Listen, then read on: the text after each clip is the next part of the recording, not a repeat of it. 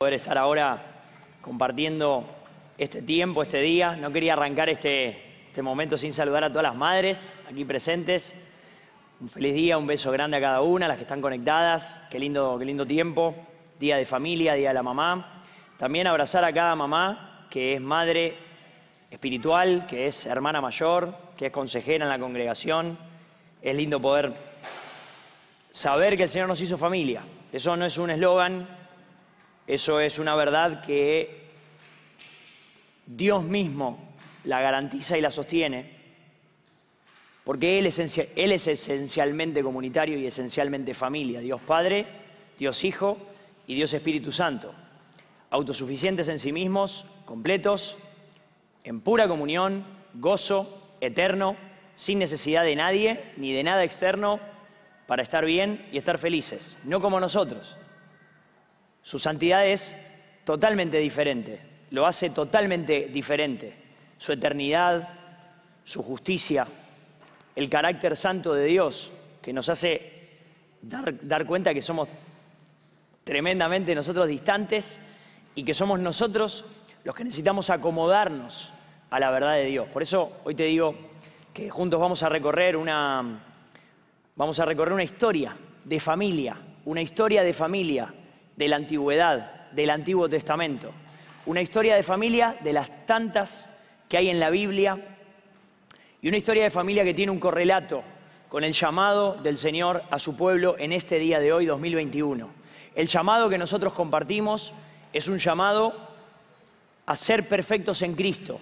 Y el término que Pablo usa en la carta de Colosenses, escribiendo su carta en su momento, que nos inspira en esta serie que se llama Discípulos Maduros, es un término que nos habla acerca de estar en movimiento y caminando hacia ser perfectos en Cristo. No ser perfectos en mis fuerzas, no ser perfectos en lo que me toca por mis medios, sino valernos del Espíritu de Dios que está en nuestro corazón para poder crecer, para poder aprender y para poder madurar. Con esto lo que estoy diciendo clarísimamente es que hay quienes sí responden a este llamado y hay todo un grupo de personas en este mundo que hacen oídos sordos a la palabra de Dios y no siguen este llamado, pero nosotros estamos hoy acá felices y contentos de poder entender que Dios nos puso en una familia para madurar. Y el domingo pasado hablábamos de esto, ¿no? Familias que maduran. Vos estuviste acá el domingo pasado, tuvimos una encomendación hermosa de bebés, el pastor Román nos trajo la palabra y yo voy a dar por hecho que todo eso vos lo escuchaste. Voy a dar por hecho que vas a volver a ese video y voy a dar por hecho que esta semana estuviste orando en ese sentido y buscando en la palabra de Dios. ¿Por qué? Porque sobre eso hoy quisiera continuar y quisiera que juntos demos un pasito en esto de ser familias que maduran, familias enfocadas. No se puede madurar sin tener foco. No se puede crecer sin tener un objetivo. No se puede llegar a destino sin tener ese destino. No se puede. No se puede llegar a un lugar sin armar el mapita y caminar de esa manera. No se puede subir al auto y decir me voy a tal ciudad si no pongo en el GPS esa ciudad. De la misma manera, nosotros como familia, no solo como familia en tu círculo que te toca, sino como familia de fe. Será imposible madurar como familia de fe si no nos mantenemos enfocados y eso es lo que quisiera recorrer con vos esta mañana. La Biblia, la palabra de Dios, es la fuente reveladora, es la palabra eterna, viva, inequívoca, que nos presenta a la persona de Dios. No hay familia sin personas y no hay personas sin Dios. Dios es la persona. Dios es el inicio de toda persona. Dios es quien da origen a todo lo que conocemos que se llama persona tu persona y cualquier otra persona con la cual vos estés en contacto, cualquier otra persona de la antigüedad con la cual nunca estuviste en contacto, pero es parte de la historia, y cualquier persona que continúe viniendo en nuestra próxima genealogía, es persona porque Dios está ahí. Si Dios no está, no existe ninguna persona. Y porque Dios está, existimos todas las personas y porque hay personas, hay familias. Dios decidió, desde el origen, desde el arranque, que la vida fuera en familia que la vida fuera en comunidad. Hay comunidades más y menos grandes, más y menos chicas. Y la palabra de Dios nos pone justamente la historia para que nosotros la leamos y la entendamos y digamos, la Biblia nos revela la persona de Dios. Y hoy quería, decirte que la Biblia, como, como fuente de, inspiración y como fuente de revelación de Dios, es un libro, por demás está decirte que al top de los impresos, al top de los vendidos, al top de los perseguidos, la Biblia es un libro al top de los quemados, al top de los que quisieron desaparecer y no pudieron. La Biblia es un libro que está escrito por muchos autores, pero mantiene un hilo conductor. Está escrito en 1500 años aprox de, de lapso, en distintas culturas, en distintos momentos, por distintos, en distintos idiomas, en distintos dialectos, y aún así se sostiene como fuente inequívoca de la revelación de Dios. Y la Biblia, como la tenemos nosotros hoy acá, es un libro que no necesitó, para ser bestseller, no necesitó que la, que la cosa fuera color de rosa sino que la Biblia no esconde ningún problema familiar. Y por eso quiero arrancar diciéndote feliz día de la familia y feliz día de la madre. Estamos hoy acá, todos los que en nuestra historia familiar tenemos cosas que no nos gusta contar. Y no te pongas incómodo, yo tampoco, porque ninguno de nosotros necesita demostrar algo que no es. ¿Sabes por qué? Porque nuestra palabra revelada de Dios no esconde ningún problema familiar. Es más, ¿querés, decirme cualquier problema familiar que tuviste o que tenés? Y te voy a responder diciendo, la Biblia tiene muchos más, muchos más que los tuyos y muchos más que los míos. Por eso hoy quiero darle una palabra de aliento espectacular a cualquiera que viene al Día de la Familia hoy diciendo, hoy es un día difícil. Y quiero decirte, sí, vivamos el día difícil como es. Pero sepamos que la palabra de Dios tiene aliento y consuelo para todos nosotros en este día. La Biblia no esconde asesinatos, no esconde violencia, no, esconde la competencia. La Biblia no esconde ningún tipo de abuso verbal, físico y sexual que haya ocurrido en la historia de las familias. Te puedo contar la historia que quieras. La Biblia no esconde desórdenes, no esconde disfuncionalidades, no esconde errores de los padres y errores de los hijos, no esconde errores entre hermanos, rupturas y peleas. Porque la Biblia tiene como hilo conductor y como objetivo presentarnos a la persona de Jesús. Y la persona de Jesús, el Señor Jesús, es quien vino a rescatarnos de toda esa maldad, es quien vino a rescatarnos de toda nuestra iniquidad, es quien vino a rescatarnos de todo nuestro pecado. Y con esto quería decirte, un discípulo que madura es alguien que logra por el poder del Espíritu Santo salir del círculo vicioso del pecado. Una persona que antes era esclava del pecado, conoce al Señor Jesús, es quebrada la ley del pecado en su vida y si bien continúa luchando y haciendo morir las obras de la carne, continúa orando, muriéndose a sí misma en contra de su vieja naturaleza, es una persona que el pecado ya no, la ya no se enseñorea de ella. Y eso es para que vos y yo le demos juntos gracias al Señor Jesús, porque Él vino a esta tierra a morir por nuestros pecados. Él vino a esta tierra a darnos nueva vida. Y hoy yo podría ahora decirte, bueno, mira, termina el encuentro, vamos a cerrar la Biblia y vamos a juntos darle gracias al Señor. Porque ¿quién te saca vos del pecado? ¿Quién te saca vos de la esclavitud? ¿Quién te saca vos del camino del error? ¿Quién lo hace?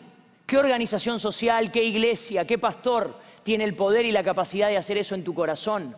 ¿No es acaso el cambio interno en nuestra vida una un testimonio así abierto de que el Espíritu Santo está presente, de que Dios no se cayó, de que Dios envió al Señor Jesús para morir por todas esas historias que no queremos contar. Hoy es un día para estar en la casa del Señor y yo me alegro enormemente de poder estar con vos acá y de saber que el Señor nos hizo hermanos, nos hizo su familia, nos dio al Señor Jesús Pablo decía en Romanos 7, miserable de mí, ¿qué voy a hacer conmigo mismo? ¿Qué voy a hacer con mi historia? Este cuerpo me tiene encerrado, me tiene encerrado en el pecado. ¿Qué voy a hacer conmigo? Ya no puedo más. Romanos 7, 24, miserable de mí, ¿quién me librará de este cuerpo de muerte? Y enseguida responde y dice, más gracias sean dadas a Dios por el Señor Jesús. Más gracias sean dadas a Dios por Jesucristo Señor nuestro. Por eso hoy estoy contento de poder juntos saber que cualquiera sea tu situación familiar actual, cualquiera sea la historia que te trae acá, Dios tiene un plan. Y Dios no se dio por vencido todavía conmigo. Tampoco se dio por vencido con vos. ¿Y sabés lo que dice la Biblia? Dice que gracias sean dadas a Dios, al Padre, al Padre de toda familia, al Padre de toda persona. ¿Por quién? Por Jesucristo nuestro Señor. Es Jesucristo nuestro Señor quien nos hace conocer la vida, la libertad. Es Jesucristo quien cuando lo conocemos, confesándole nuestro pecado, arrepintiéndonos, es Él quien envía y nos da su Espíritu, para que por su Espíritu nosotros podamos vivir una nueva vida.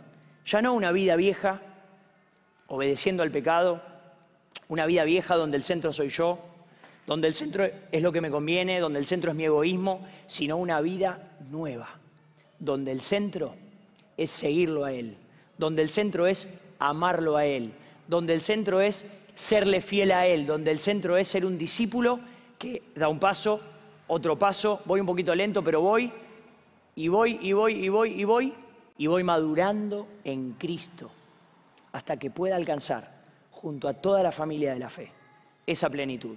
La iglesia, la vida, la incomunidad no está en crisis. Puede haber crisis en las familias, puede haber historias difíciles, pero la iglesia, el modelo de, de familia que Dios instaló, no está en crisis, porque Dios no está en crisis. Y esto es bueno repasarlo en un día de la familia. Tenemos que saber y tenemos que recordar que cualquiera sea la situación que estemos viviendo, quizá haya alguno acá que diga, yo estoy solo, yo soy el único de mi familia que conoce al Señor, yo estoy con todo en contra. Quizás sea bueno recordar en un día como hoy que Dios te tiene ahí, que Dios te alcanzó, que Dios te tiene con un propósito, que Dios no está en ningún tipo de crisis, sino que Dios está mirándote y está mirándome, está diciendo, dale, da un paso más, animate a ser de esos que maduran, dale. Escuchábamos el domingo pasado, una familia que decide madurar es aquella que se da cuenta que siendo familia, genera lugar para que vengan otros, otros que necesitan conocer del amor de Dios, otros que necesitan sentirse familia, pródigos que hay por el mundo caminando, tienen de todo, de todo, tienen un mejor auto que el tuyo, tienen una mejor ropa, tienen de todo. No tienen nada. Son pródigos en el corazón, porque no se han encontrado con el Padre, no se han encontrado con quien es la esencia de la familia. Y vos sabés que el Señor Jesús en Juan 10, versículo 10, lo dijo claramente, ya lo dijo de arranque para que ninguno de nosotros nos quede en dudas. Dijo así el Señor Jesús en Juan 10, el ladrón no viene sino para hurtar y matar y destruir. Mas yo he venido para que tengan vida y para que la tengan en abundancia. Es desde el principio de la historia, desde que Jesús comenzó a caminar esta tierra, que Jesús denunció y desnudó la obra del mal. Y la obra del mal es robar, matar y destruir todo lo que tenga que ver con Dios y su autoridad, todo lo que tenga que ver con Dios y su modelo, como si pudiéramos encapsularlo a Dios, ¿no? O sea, te hago un gesto que no tiene nada que ver. Pero todo lo que tenga que ver con Dios y su obra y su autoridad y sus planes para sus hijos, el enemigo los viene a, los viene a querer amenazar de muerte, amenazar de robo, y por eso quiero decirte claramente que todo lo que vos veas que sea una amenaza al modelo de familia, al modelo de familia en comunidad que Dios nos dejó, eso, eso viene del mal. El maligno no vino sino para robar, matar y destruir. Pero yo, dice Jesús, he venido para que ustedes tengan vida y para que la tengan en abundancia. Todo lo que tenga que ver con la vida de Dios, todo lo que tenga que ver con reconciliarte con Dios, todo lo que lleve a la reconciliación con vos mismo, todo lo que lleve y enfoque a la reconciliación con los demás, todo lo que te lleve a ser familia, eso tiene el sello de la sangre de Jesús. El Señor Jesús murió por eso.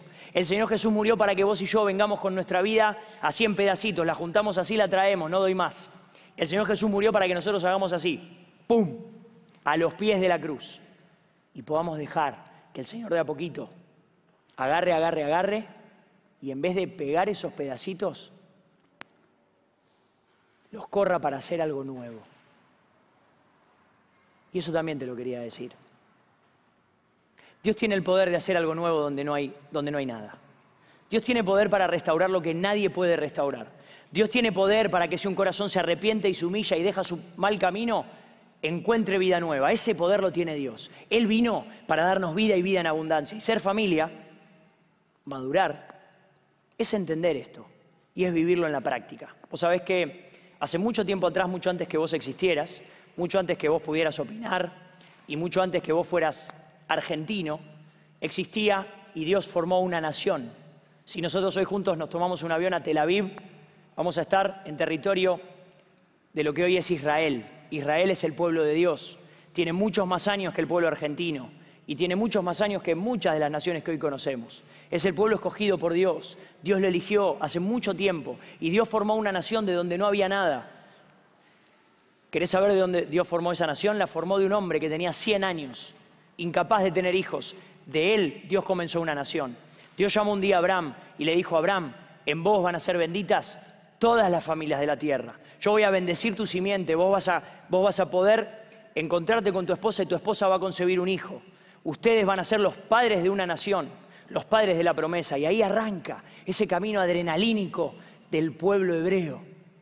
Y ahí nace un hijo, después nace otro hijo que es Isaac, y ahí comienza el camino del pueblo de Dios. ¿Y por qué te llevo a esto? Porque quiero ir con vos a una historia del Antiguo Testamento, pero antes te doy un breve contexto, y es este. Desde el principio de la historia Dios formó familias. Dios es un Dios de familia. Él tiene un plan y Él quiere que nosotros caminemos en familia. Cuando digo familia, estoy hablando de tu familia, de tu círculo, núcleo familiar, y también estoy hablando principalmente de la familia de la fe, del pueblo de Dios. Dios te trajo acá. Quizá vos venís con tu familia, o quizá no. Pero vos resulta que te encontrás acá que hay una silla que tiene tu nombre. ¿Y esa silla quién la puso? Y vos te encontrás que tenés hermanos. ¿Y qué vos hiciste nacer a, a esos hermanos? Y resulta que te vas chocando así en los pasillos de la iglesia con un padre, con una madre, con un tío, ¿Y quién te los dio? Dios te los dio. Dios te, te llamó a ser parte de su familia. Dios te compró para que vos seas parte de su familia, para que vos no seas más tuyo, para que vos seas del Señor, del Señor y de su familia. Recién leíamos, mientras cantábamos, Diego nos leía Efesios 3, es en Dios donde toma nombre toda familia. Es en el propio Padre Dios donde toda familia nace. Y te decía que allá atrás, en el Antiguo Testamento, Dios formó esta nación y comenzó el camino de los patriarcas.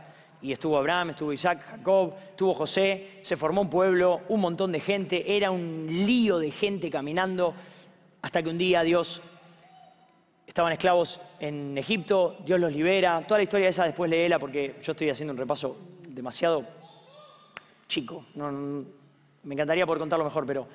Y Dios levanta un profeta, el primer profeta, Moisés. Moisés saca al pueblo de Egipto. Y cuando pasan unos meses, Dios le va a enseñar a Moisés el valor de la familia. Las familias estaban, estaban distribuidas, estaban dispersadas, iban caminando por el desierto sin ningún sentido. Iban, algunos bien, otros muy desobedientes al Señor, muy infieles, algunos más o menos, y otros iban ahí. Y Dios le dice un día a Moisés, vení Moisés, Vamos a hablar acá. Las cosas son como yo lo digo, las cosas son claras. Vamos a armar una organización que nos sirva para que el pueblo pueda caminar al objetivo, para que el pueblo pueda ir a donde tiene que ir. El pueblo tiene que ir a una tierra que yo le voy a dar, pero para eso va a hacer falta que ustedes trabajen, va a hacer falta que ustedes se organicen y yo les voy a decir cómo se van a organizar y te voy a invitar a que juntos leamos una historia, pero la vamos a leer muy rápido, así, salteada, y te voy a dejar la tarea para que vos con tu esposa te vayas a casa a leer, o si tenés hijos, vayas y le cuentes, o si no tenés hijos pero tenés sobrinos, vayas y lo hagas, porque esta es una historia espectacular al top 10 de una clase de niños, ¿está bien? Vamos a agarrar el libro de números y te voy a invitar a leer conmigo unos textos.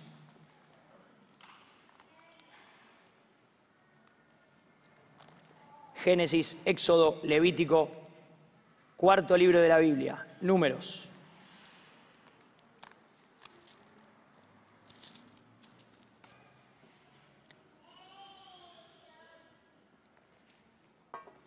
Dice números 1.1.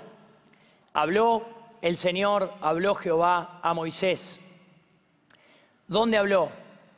En el desierto de Sinaí. ¿Cuándo era? En el ¿Dónde? En el tabernáculo de reunión. ¿Cuándo era? En el día primero del mes segundo. En el segundo año de su salida de la tierra de Egipto, diciendo, tomen el censo de toda la congregación de los hijos de Israel por sus familias, por las casas de sus padres con la cuenta de los nombres todos los varones por sus cabezas. De 20 años para arriba, todos los que pueden salir a la guerra, los van a contar, vos Moisés y Aarón, por sus ejércitos. Y estará con ustedes un varón de cada tribu, cada uno jefe de la casa de los padres. Estos son los nombres. Y ahí arranca y le dice los nombres de todos los jefes de cada tribu, de cada familia. Dice versículo 17, tomaron pues Moisés y Aarón a estos varones que fueron designados por sus nombres y reunieron a toda la congregación, ¿cuándo? En el día primero del mes segundo, y fueron agrupados por familias, según las casas de sus padres, conforme a la cuenta de los nombres por cabeza de 20 años para arriba. Como Jehová lo había mandado a Moisés, los contó así en el desierto de Sinaí. Los cuenta, los cuenta, los cuenta, cuenta todas las tribus. Versículo 34. Estos fueron los contados, los cuales contaron Moisés y Aarón, con los príncipes de Israel, doce varones, uno por cada casa de sus padres.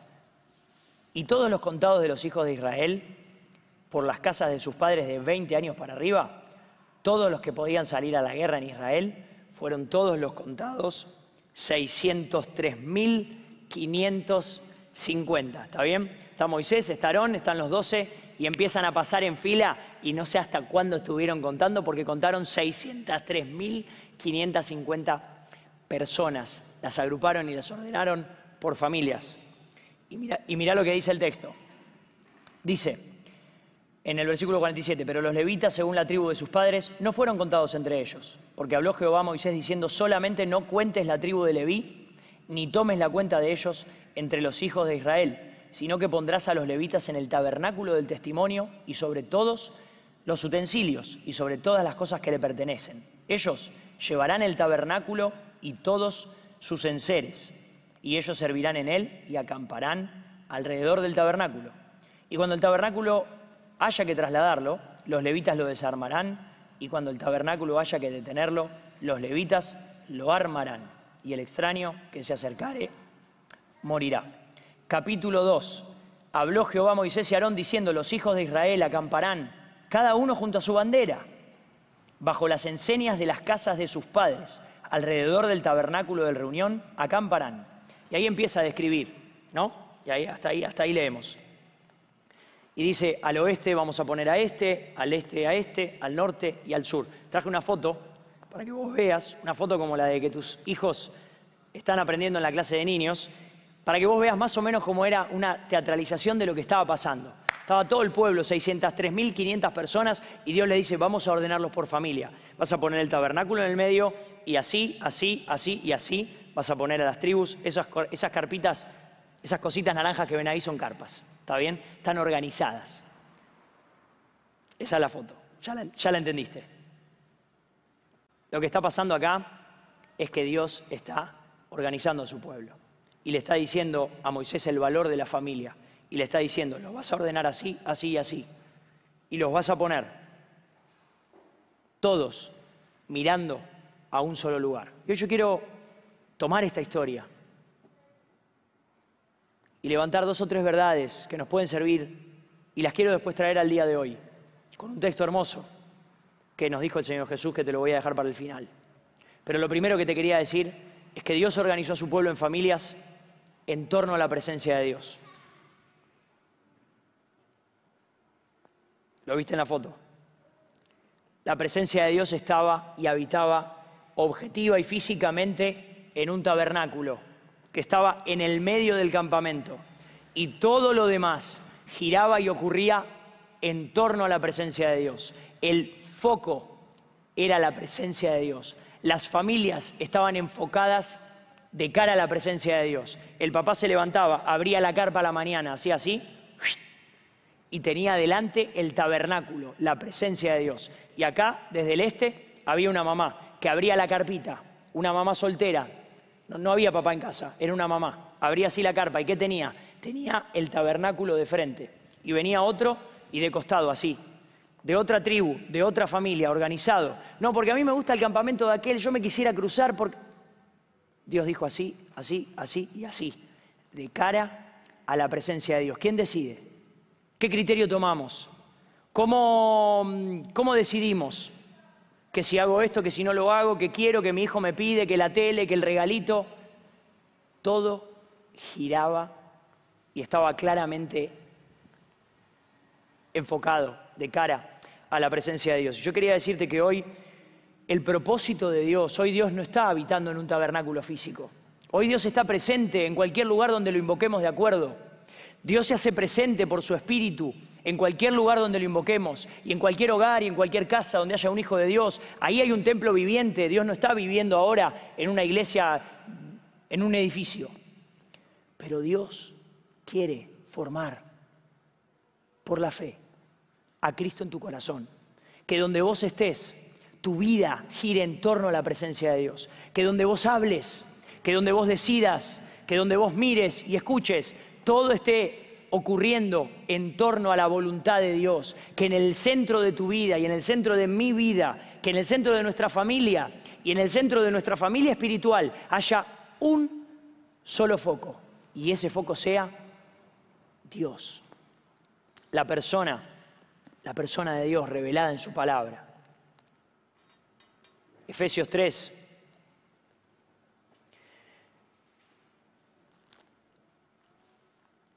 Nos dice Pablo, por esta causa yo doblo mis rodillas ante el Padre de nuestro Señor Jesucristo, en quien toma nombre toda familia, de las que están en los cielos y en la tierra. Quería decirte así, toda familia, cualquiera sea la historia que traigas. Quizá estoy hablando hoy delante de alguien que no está pasando un buen día de la mamá. Quizá mamá no está en casa. Quizá mamá está lejos. Quizá un hijo está lejos.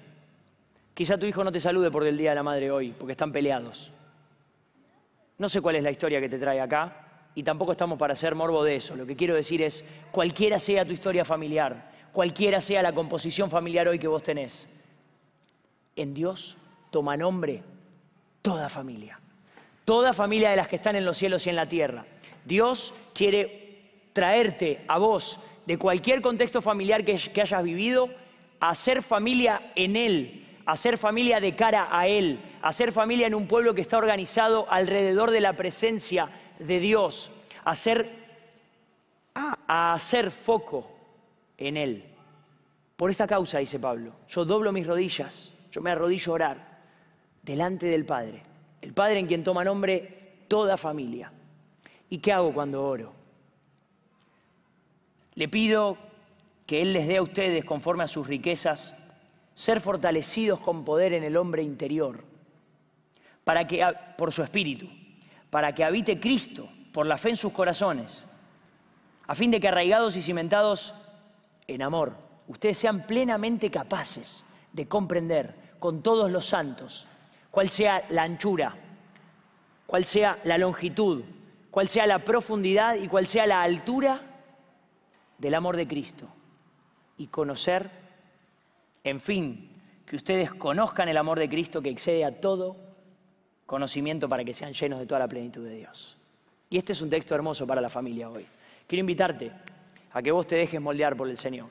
Quiero invitarte a que vos como discípulo que busca la madurez, vos digas, si Cristo es formado por la fe en mi corazón, y si Cristo es formado por la fe en el corazón de mi hermano, y si Cristo es formado por la fe en el corazón de mi hermana, que mira la presencia de Dios, y si Cristo es formado por la fe en el corazón de mi otra hermana que mira y vive su vida de cara a la presencia de Dios, todos maduramos, todos crecemos. La familia de la fe es fortalecida. Si la familia de la fe está enfocada, entonces es posible que Cristo habite, que Cristo sea formado por la fe en el corazón. Y hablando de esto, todo puede parecer como que yo les estoy diciendo que nosotros tenemos que hacer cosas para que Dios después sobre. Y yo quería decirte que, que no, no es toda la verdad.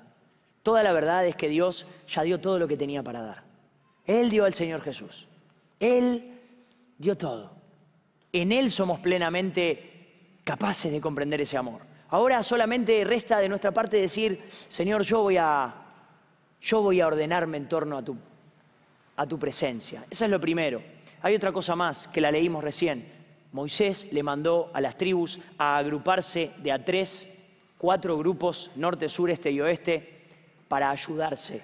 Había familias más fuertes y familias más débiles. Había familias que tenían esto y otras familias que no tenían esto. ¿Y cómo nos pasa a nosotros? Nos pasa lo mismo. Nos ayudamos. Hay compromiso.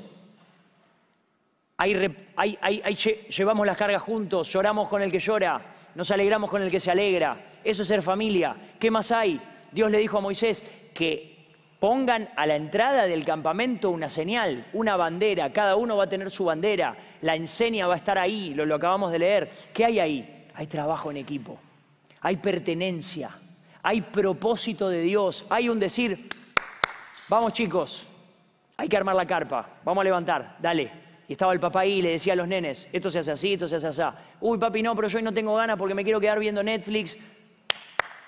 El Señor nos llama, nos llama el Señor, vivimos de cara a Él. El Señor nos está diciendo que avancemos y lo acabamos de leer. Cuando el campamento avance, tal tribu se va a ocupar de esto, y tal tribu se va a ocupar de esto, y tal tribu se va a ocupar de esto. Y hoy, hoy en la iglesia pasa lo mismo. Dios nos dio dones, Dios, nos dio eh, recursos, Dios nos dio capacidades para funcionar en el equipo, Dios nos dio autoridad para servir el uno al otro. Así pasa en la iglesia. Y quiero que te alegres y que juntos nos gocemos en el Señor. Porque el Dios de la antigüedad, el Dios de la familia, es el mismo hoy, ayer y por los siglos. Y Él trajo en el Señor Jesús ya no nos habla a través de los profetas como Moisés. Ahora en estos postreros días, Hebreos 1.1, nos habla a través del Señor Jesús. Y el Señor Jesús es quien nos dice, yo quiero habitar en ustedes, que habite Cristo por la fe, que habite Cristo por la fe. Y hay una última cosa, que cada familia tenía un llamado a ser proactiva. en el camino a la tierra prometida iban a tener que enfrentar varios y serios dilemas y obstáculos. Y había un llamado a ser proactivos, a decidir, a no quedarse atrás. Y hoy te miro y te pregunto, ¿vos vas a avanzar con nosotros? ¿O vos vas a quedarte atrás, poniendo palos en la rueda? Porque el que es pueblo de Dios camina en torno a lo que Dios dijo, en torno a lo que Dios llamó quien es pueblo de Dios respalda con su proactividad la palabra de Dios. Lo que Dios dijo, eso vamos a hacer. Lo que Dios quiere, ahí vamos a ir. Lo que la voluntad de Dios, esa es la que no vamos a entorpecer, porque hace falta de parte nuestra que nosotros dejemos que la voluntad de Dios corra y se exprese. ¿Cómo hacemos hoy? Que nosotros no vivimos en carpa, que nosotros no tenemos ninguna tribu, no somos descendientes de judíos ni de hebreos. ¿Cómo hacemos hoy que nosotros no podemos agarrar el texto ese y decir, bueno, ahora vamos a vivir todos como números? No, no se puede, no es lo que hay que hacer. Yo no te estoy trayendo esta historia para eso. Yo te estoy trayendo esta historia para que nosotros podamos ver conceptos y criterios del carácter de Dios y podamos dejar que entren a nuestra vida. ¿Cómo hacemos? El Señor Jesús nos respondió. Y te voy a invitar a leer un texto para terminar. El Señor Jesús, en estos postreros días, que es Él el que habla, nos dijo una frase espectacular que te va a servir porque tiene la misma figura, tiene la misma forma que tenía ese campamento que te mostré la foto. Y agarra tu Biblia en Juan, el, el capítulo 15.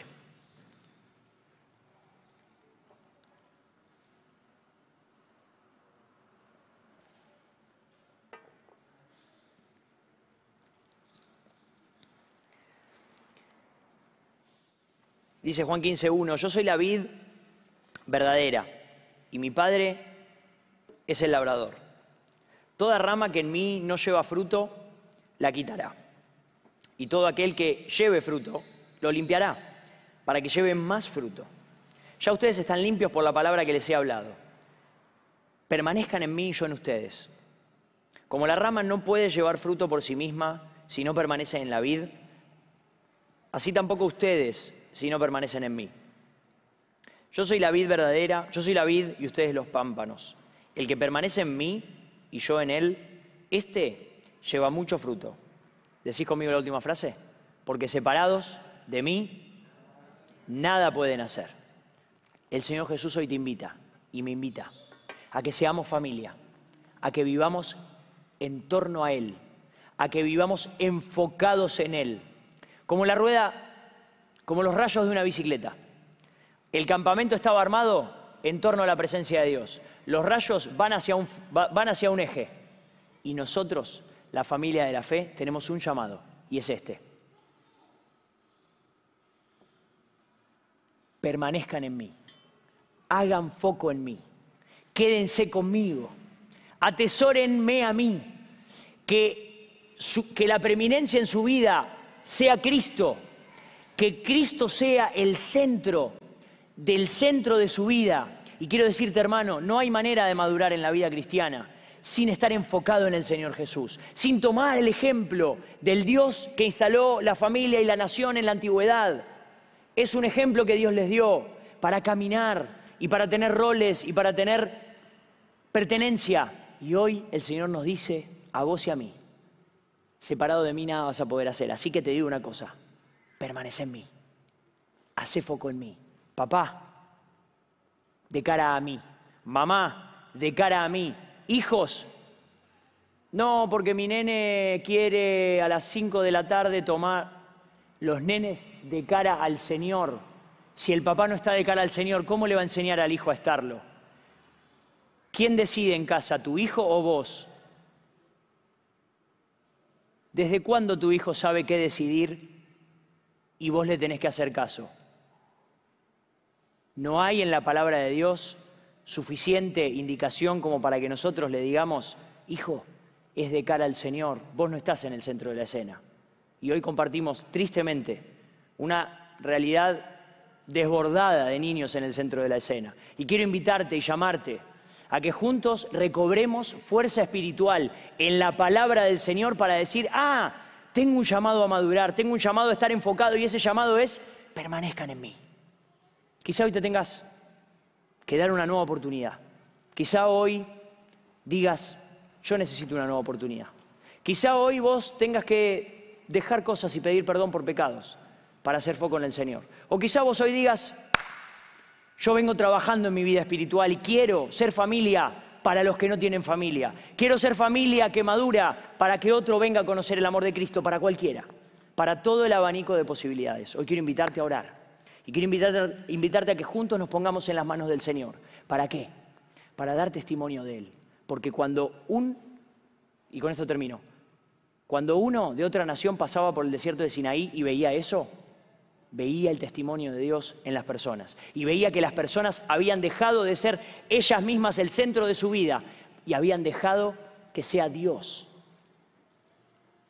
el centro de su caminar. Y esa es tu historia. Y esa es mi historia. Vos y yo caminamos este mundo.